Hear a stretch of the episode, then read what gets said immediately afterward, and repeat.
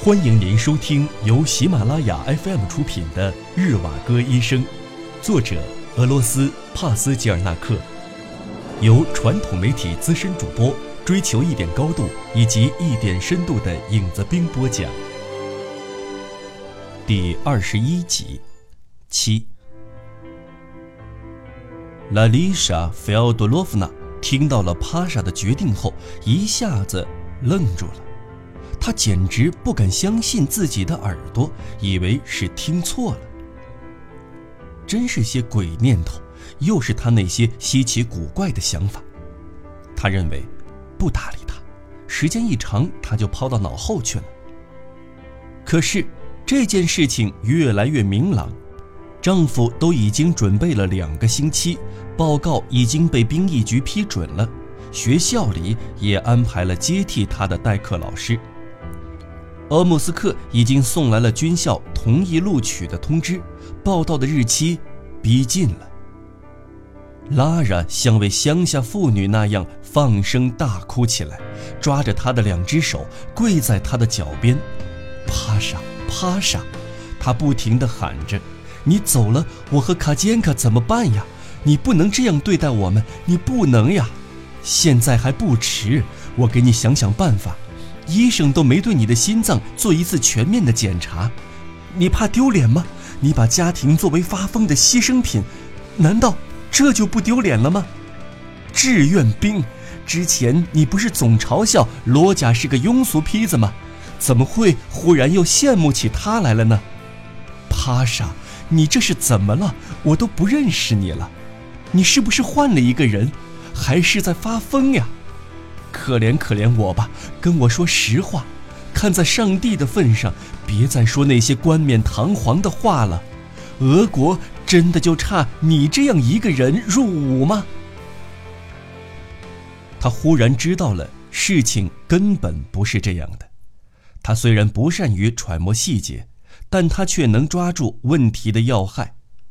他猜想，大概是帕莎误解了他对他的态度，他误解了他把所有的力量都集中在了那含情脉脉的爱情中，并夹杂着母性的感情。他也无法想象这样的爱情是超出一般女人所能给予的。他像是挨了打一样，紧紧地咬着嘴唇，把所有的伤痛和委屈都深深地埋在心底，默不作声，静静地把泪水往心里吞，为丈夫收拾上路的行装。帕莎走了以后，拉拉觉得全城都变得死寂般宁静，就连飞在天上的乌鸦。都变得寥寥无几了。太太，太太，马尔福特卡不停地呼唤着他。妈妈，妈妈，卡坚卡也一个劲儿地叫唤着，扯着他的衣袖。这件事是他一生中受到的最沉重的打击，他所有最美好、最璀璨的希望，都随着这件事的到来而破灭了。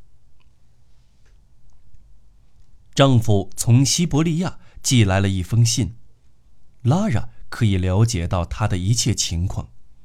帕莎到了那儿之后，很快就恢复了理智，非常想念他和女儿。再过几个月，帕莎就会提前毕业，并且获得准尉军衔，不出人意料的被派往前线的作战部队里服役。在紧促的战斗途中。他远远地绕过了尤利亚紧，即使在莫斯科也没与任何人见面。他从前线寄回信来，看上去已经褪去了鄂木斯克军校里的那种忧虑，文字中透出生气来了。安吉波夫迫不及待地想要展示自己的实力，只是为了得到一次军功，或者受点轻伤，可以获得一次回家探亲的机会。这种机会的确出现了。就在后来被称为布鲁希洛夫大突破的那次出名的突围战役之后，俄军便转入了进攻。忽然，安吉波夫的信中断了。开始并没有引起拉拉的不安，他认为一时没有收到帕莎的消息，是因为战事不断，行军途中不能天天写信。秋天悄悄地来了，俄军的行动暂停，部队开始修建阵地。安吉波夫的消息石沉大海。拉丽莎·菲奥多洛夫娜开始担心起来，想方设法地打听。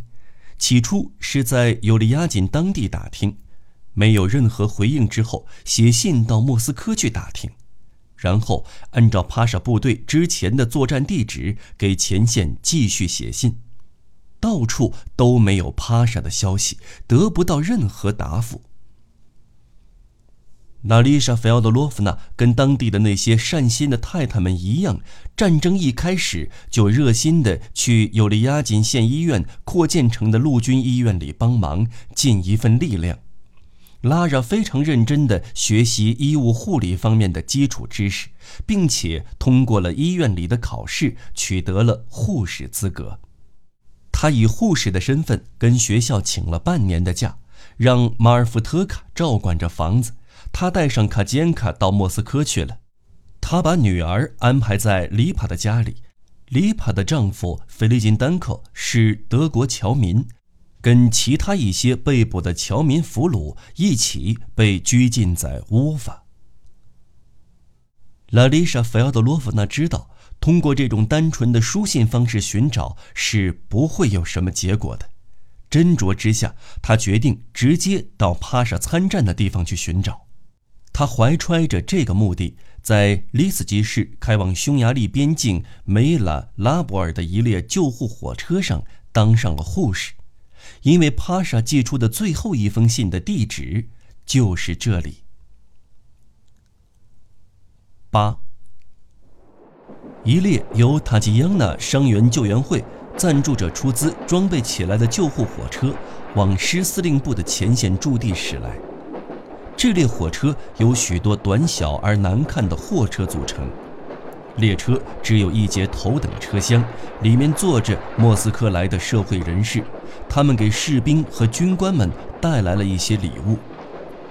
戈尔东也在其中，他听说他小时候的朋友日瓦格就在前面不远处的一个村子里的师部医院里。戈尔东通过关系得到了在前线附近地区行动的许可。拿到通行证后，他就坐上了一辆向那个村子驶去的军用四轮车，去看望老朋友了。车夫的俄语讲得不好，不是白俄罗斯人就是立陶宛人，生怕敌人的奸细在俄军的范围内搞侦察活动，所以说的都是些事先能猜得到的冠冕堂皇的客套话。这种故作姿态的谈话很枯燥乏味。这一路上，大部分时间，他和车夫都缄默寡言。司令部的人习惯于动辄以几百俄里的距离来计算调动整个军队的行程。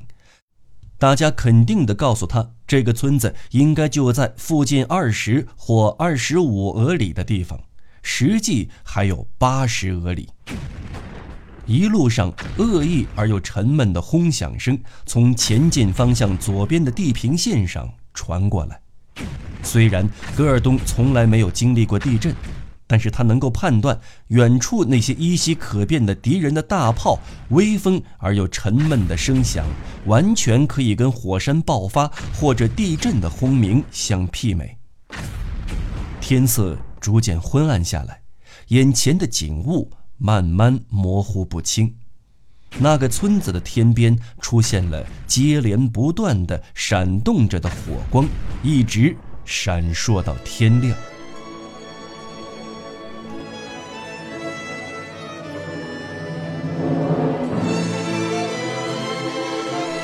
您正在收听的是由喜马拉雅 FM 出品的《日瓦戈医生》。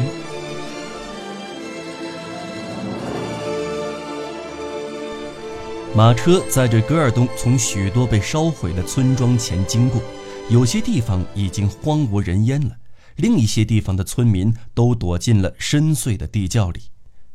被毁了的村庄看上去只剩下一堆堆的垃圾和碎土丘，却整整齐齐地排列成一行，如当初的房屋那样。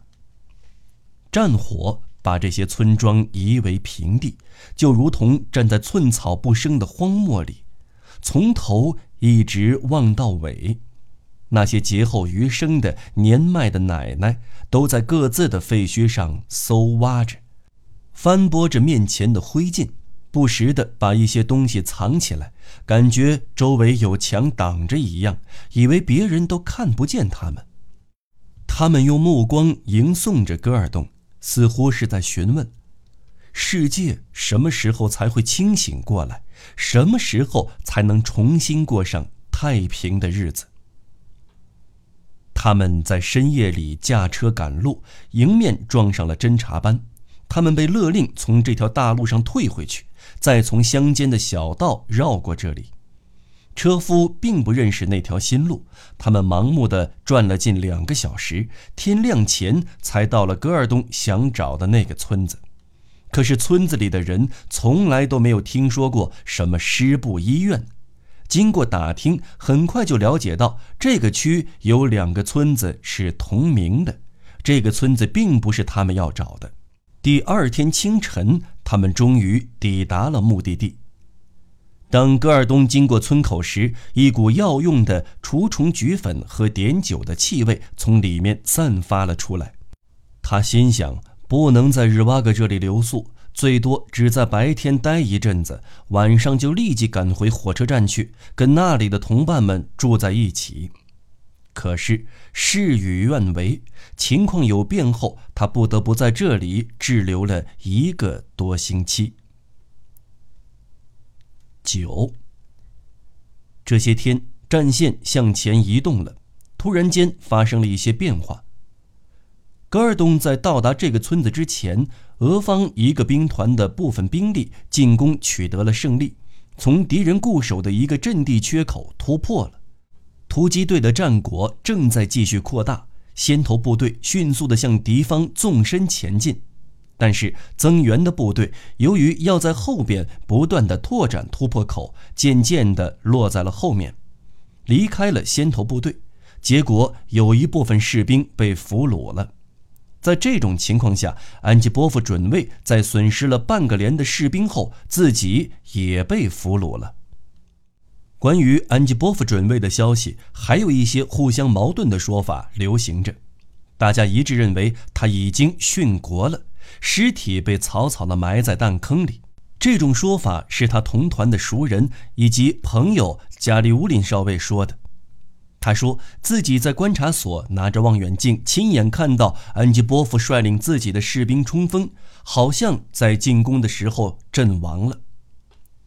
加里乌林所看到的是突击部队屡见不鲜的战斗场面，他们的任务是迅速冲过两军之间的田野，那里满地滋生着随风摇曳的干枯了的艾蒿和一动不动地屹立着的刺鸡草。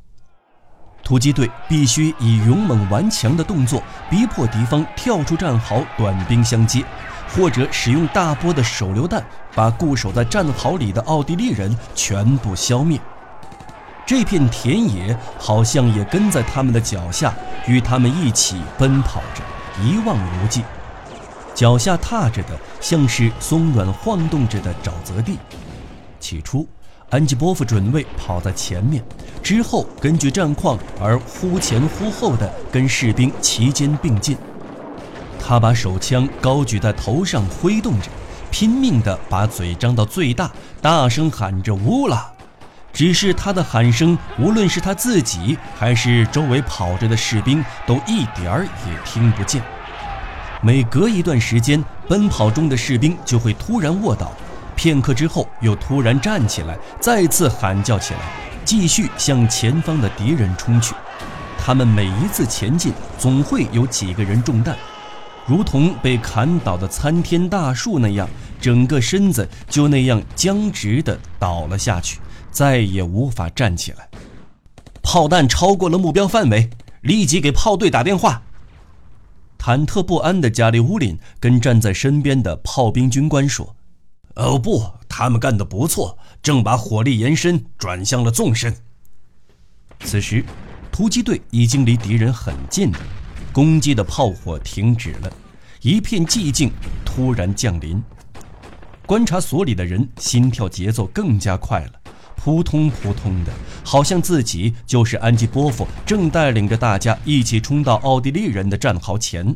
接下来就是看自己是否有超乎寻常的机智和勇敢了。就在顷刻之间，前面接连爆炸了两颗十六寸的德国炮弹，两股黑色的烟柱夹着尘土弥漫开来，一切都被遮住了。上帝保佑！完了，全完了。加里乌林认为，准尉和他的士兵都已经阵亡，那发白的嘴唇微微的颤动着。接着，第三发炮弹落在了观察所的旁边，大家都压下身子，赶紧跑开了。之前，加里乌林和安吉波夫同住在一个掩蔽所里，团里认为安吉波夫已经牺牲了，不可能回来了，决定委托熟悉安吉波夫的加里乌林暂时保管他的遗物，以便将来有机会转交给他的妻子。在安吉波夫的遗物当中有很多他妻子的照片。在应征入伍前，加里乌林曾经是个机械师，不久前才被提升为准尉。他就是吉维尔新住的那个院子的看门人吉马泽特金的儿子。那时大家都叫他尤斯普克。他还是个钳工学徒的时候，经常遭受到工长胡多雷耶夫的打骂。不过，如今他之所以能有出头之日，还多亏了那位过去虐待他的胡多雷耶夫。加利乌林刚刚当上准尉，在不久后，不知为什么就被派遣到了一个气候温和、地处偏远、环境幽静的后方卫戍部队里。在那里，他手里的士兵有一半是残废的。每天早上，就是由那些有战斗经验的老弱的兵对这些残废的士兵进行操练。除此之外，加里乌林还要确定他们是否在兵站仓库布置了岗哨。这样的日子是无忧无虑的，上级对他再也没有什么其他的要求了。突然，一批年长的后备义军和莫斯科新入伍的士兵成为了他们的补充人员。他非常熟悉的彼得·胡多雷耶夫竟然也一起出现在这儿。啊，我的老朋友！加里乌林脸色阴沉，冷笑着说：“是的，长官。”胡德雷耶夫回答，并且立正行了个军礼。事情并不是这么简单就能了结的。第一次队列，胡德列耶夫就出现了疏忽，被这个准尉长官大声地斥责了一番。加里乌林觉得这个老兵行礼时没有正眼望着他，而是斜眼望着别的地方，把手举起来打了他几个耳光，并下令把他关押到禁闭室里，四十八小时没有。吃的喝的，